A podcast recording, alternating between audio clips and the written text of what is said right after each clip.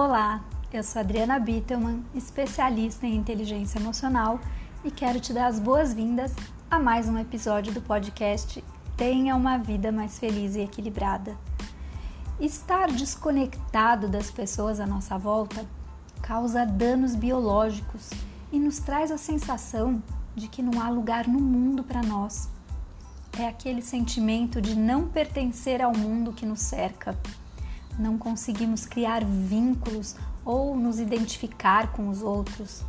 Talvez você consiga se lembrar de já ter passado pela experiência de se perder dos seus pais no supermercado ou em alguma loja de brinquedo quando era criança.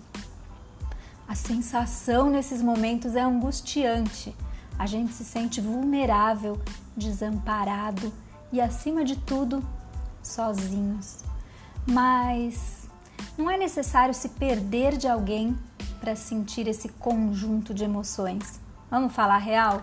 São incontáveis os momentos onde nos sentimos desconectados de tudo que nos cerca e solitários em meio à multidão. Quando sentimos que ninguém pode nos entender e que não é possível se conectar com as pessoas, estamos diante da solidão. Em alguns casos, a solidão pode acontecer por opção, o que configura o que chamamos de solitude. Mas e a solidão emocional? Muitos podem associar essa condição a pessoas que vivem isoladas, mas você pode se sentir sozinho em um local repleto de pessoas. A solidão está intimamente ligada a sentimentos de insatisfação, tristeza, ou incompatibilidade com tudo que nos cerca.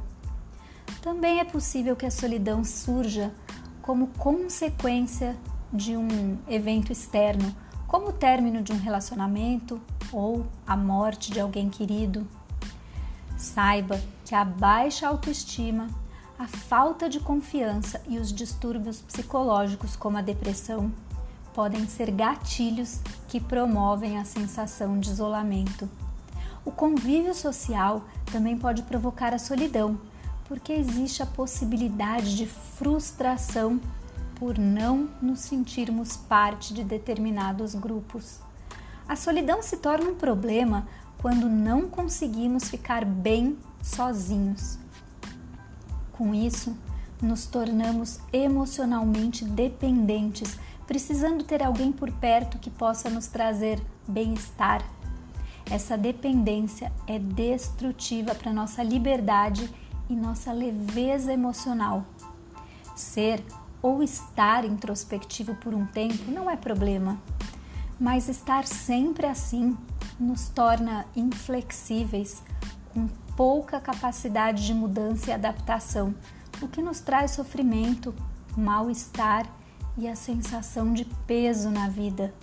A solidão é classificada como um estado emocional negativo, em que a pessoa se sente sozinha, isolada.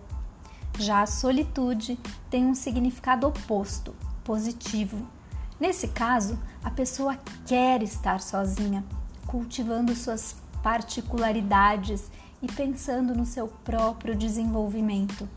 A solitude implica na escolha consciente de estar sozinho.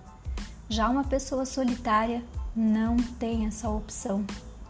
E lembre, quando não associada à tristeza, a solidão pode ser um momento para refletir, cuidar de si mesmo, da mente.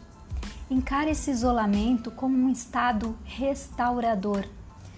Bom, eu sou suspeita para falar, mas existem estudos que comprovam o bem que faz ter um animal de estimação.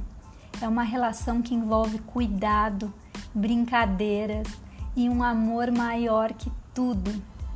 E você que está aqui me escutando, tenha certeza de que nunca estará sozinho, porque eu estou sempre pronta para te ouvir e te acolher. Um beijo e te encontro no próximo episódio.